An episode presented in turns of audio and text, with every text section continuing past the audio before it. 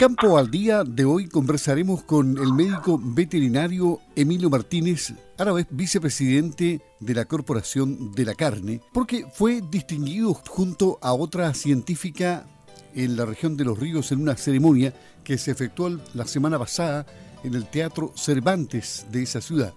El gobierno regional de Los Ríos reconoció a investigadores por su aporte a la comunidad. Como sabemos, el doctor Martínez ha hecho un gran trabajo con los machos lecheros y también por la alimentación de estos. Queremos conversar con él respecto a lo que se ha avanzado en estas investigaciones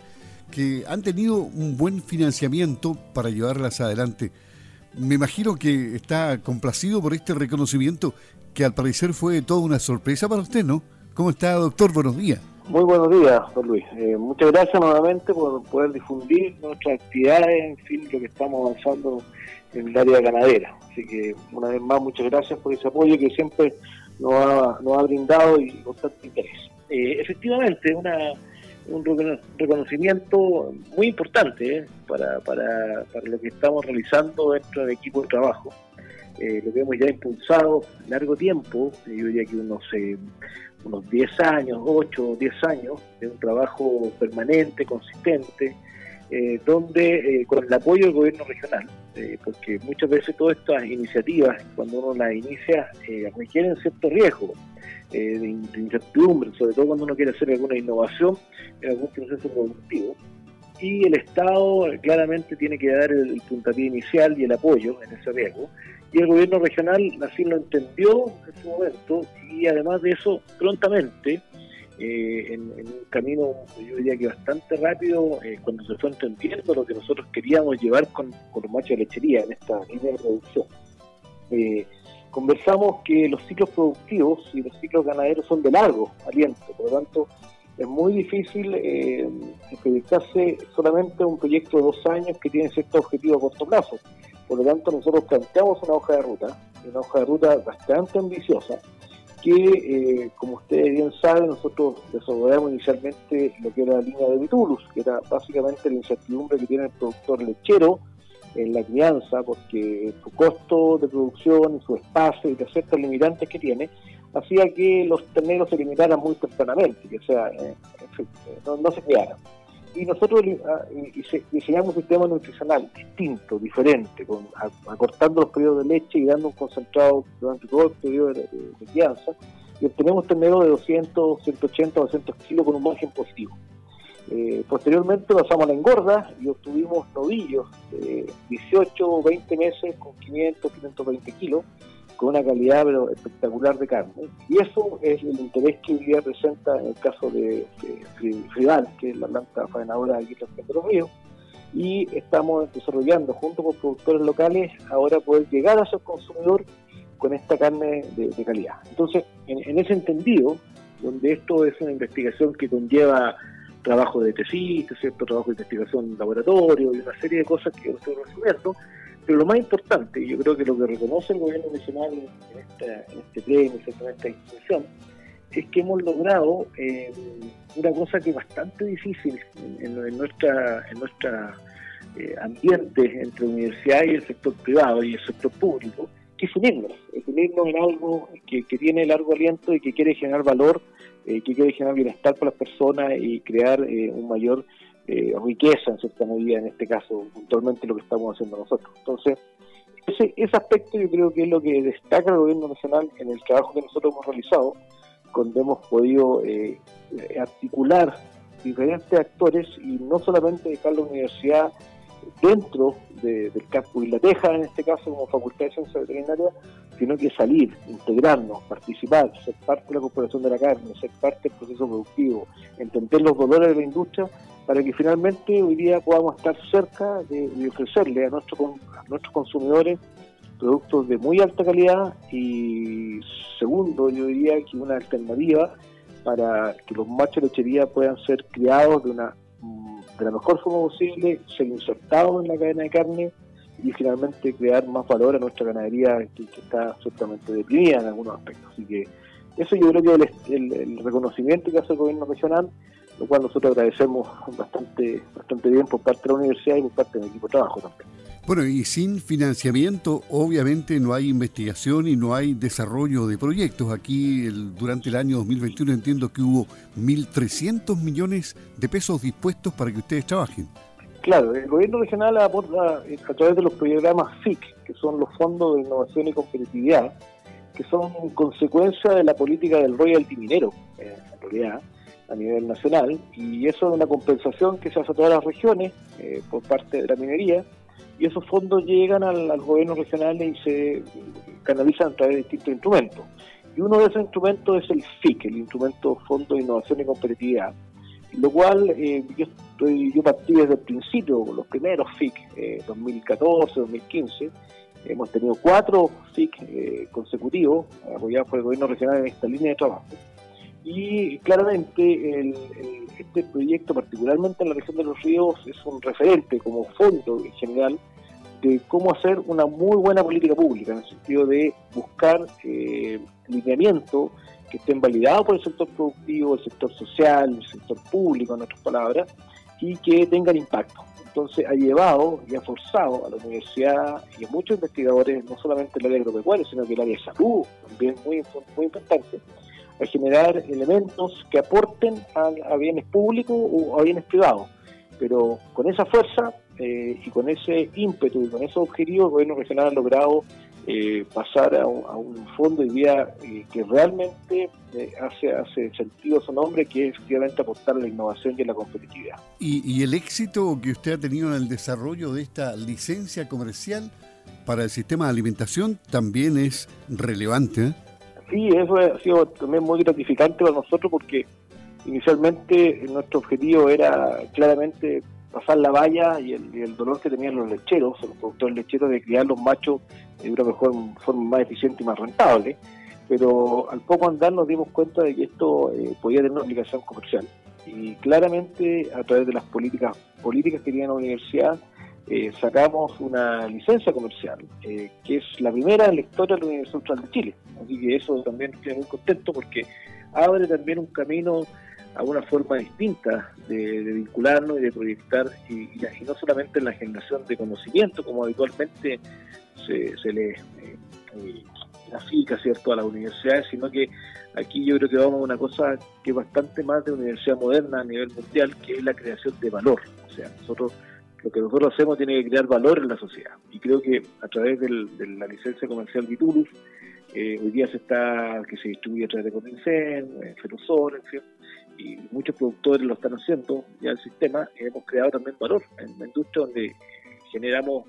eh, eh, ganancias para el agricultor y además le damos un impulso a la ganadería a través de la crianza de las machas lecherías. Así que estamos muy, muy contentos. ¿Y qué, tanto se ha masificado en los productores lecheros de la región de los ríos y de la región de los lagos el concepto este de la crianza de machos lecheros? Eh, ¿Ha entrado este concepto firme? Yo, yo creo que sí, yo tengo la, la, sensación, al menos de las cifras que nosotros manejamos, de lo que es nuestro sistema y otros que han eh, salido en forma paralela eh, con, algunos conceptos, los que nosotros hemos desarrollado y hemos divulgado. Eh, yo creo que sí, yo creo que cada día tenemos un mayor impulso, hay ciertas señales, claramente el tema de los precios los precios de la carne, ¿cierto? los precios de, la transacción de animales, ha favorecido la, crianza de los machos y también de una mejor forma, pero también hay señales que son, eh, yo diría que políticas y también señales desde el consumidor. Hoy día eh, la crianza de los machos es, un imperativo desde el punto de vista del consumidor eh, que asocia la producción de leche con una producción de leche sustentable y por lo tanto la crianza de los machos de lechería insertarlo de mejor forma, darle las mejores condiciones eh, de crianza y no, no y propender la no eliminación temprana de esos animales, eso significa que también hay una, una proyección, yo diría que en el corto y mediano plazo, bastante positiva. Y eso nos permite a nosotros, como, como Universidad Austral de Chile, también como Corporación de la Carne, yo soy vicepresidente y esto lo hemos impulsado con fuerza desde la corporación, encontrarnos muy buen pie para poder responder a, esa, a ese requerimiento ético, a ese requerimiento de los consumidores, a ese requerimiento de generar también un, que no sea un imperativo, una, un reglamento, sino que sea realmente un negocio para que los agricultores lo hagan con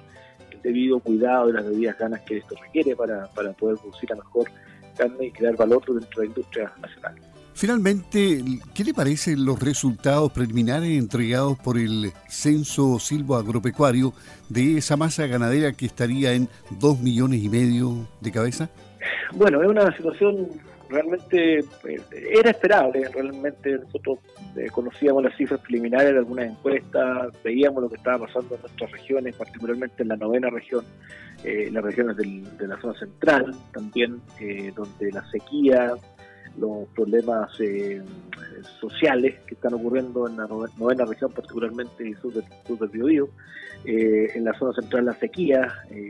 Eso estamos viendo que claramente hay una, un efecto de, una, un efecto sobre la masa en forma importante. y eso yo diría que son elementos muy importantes, pero que son relativamente coyunturales. Eh, si bien tiene una fuerza sobre el impacto sobre la ganadería y de la tenencia de la tierra, de la seguridad de los productores en la proyección,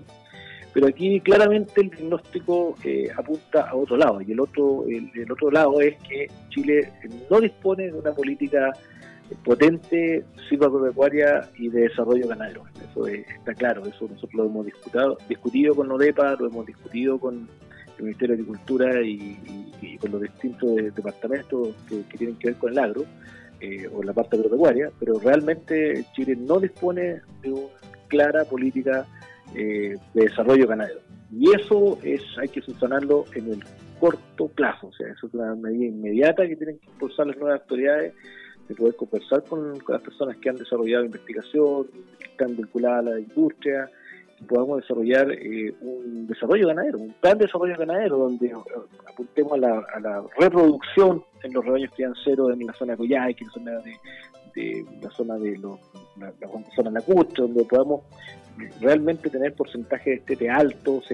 cargas animales altas, eficiencia de, alimentación en los rebaños crianceros, que son gran parte de la masa que nosotros tenemos. Y por otro lado, el sector lechero que tiene su dinamismo y su crecimiento en función de la leche, claramente va a seguir hacia una intensificación, entendiéndose como aumento de la masa, predios más grandes, eh, por lo tanto ahí va a haber un, ternero disponible, un, una hembra, macho perdón, para la producción de carne muy importante y ahí está la línea claramente de esos machos de lechería poderlo incorporar a la producción de carne para el consumo humano. Y en el marco de la investigación y el desarrollo de proyectos, ¿qué hay para este año 2022? ¿Qué etapas quedan por cumplir? Eh, bueno, en el caso particular nosotros estamos eh, apuntando este año a, la, a poder llegar hacia el consumidor, hacia el consumidor de, carne que a través de Frival en este caso, donde vamos a desarrollar eh, todo un sistema de trazabilidad computacional que no es solamente trazabilidad de traslado y de movimiento, como es la trazabilidad oficial, sino que es una trazabilidad de manejos productivos y sanitarios que se están realizando a nivel predial, para lo cual nosotros hemos desarrollado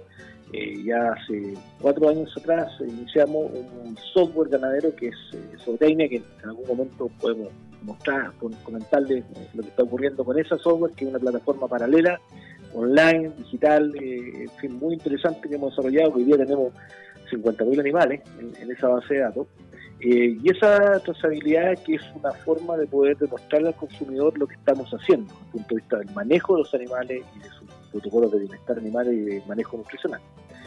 vamos a certificarlo como Universidad Austral de Chile con un criterio bastante desarrollado y con bastante bibliografía y con bastante asedero científico, para que finalmente podamos llegar con una carne diferenciada y darle un valor y que el consumidor final reconozca este valor y este esfuerzo que se está haciendo de criar animales de la mejor forma posible para obtener una calidad de carne muy adecuada para nuestros consumidores. ese es el proyecto que estamos desarrollando este año. El doctor Emilio Martínez, médico veterinario, académico de la Universidad Austral de Chile, investigador y vicepresidente de la Corporación de la Carne en Campo al Día. Doctor, ¿algún mensaje para los productores finalmente? Calma y tiza, calma y tiza porque eh, sabemos que nuestra ganadería es muy dinámica, es una ganadería muy lábil, eh, necesitamos agricultores que estén hoy día... Eh, la agricultura tiene una particularidad, que no es una un, rubro que pueda entrarse y, tener éxito muy fácilmente. Necesita de capacitación, necesita de compromiso, necesita de esfuerzo que muchas veces no ha entendido por parte del mundo urbano, claramente. Por lo tanto, los agricultores que han trabajado y se han formado y, vienen con tradiciones, tienen que mantenerlas, tienen que hacer el esfuerzo, eh, muchas veces eh, que no es muy bien entendido, pero tengo la sensación de que tengo la sensación clara y positiva de que eh, tenemos un buen futuro para la ganadería si empezamos a hacer las cosas distintas, las mostramos de forma diferente y empezamos a tener también mayor confianza entre nosotros eh, en, todos los eslabones de la cadena internamente, porque la, amenaza y la incertidumbre y los requerimientos de los consumidores son cada vez mayores, por lo tanto tiene que, que tomarlo de una forma distinta, con una actitud positiva y creo que creo que nuestros agricultores se han formado, tienen resiliencia y vamos a, vamos a salir adelante de esta paz que son la baja, la baja masa ganadera y no disponer de un plan de desarrollo nacional ganadero adecuado. Le agradecemos al doctor Emilio Martínez, él va a estar conversando con Campo al Día. Muchas gracias, doctor. Buenos días.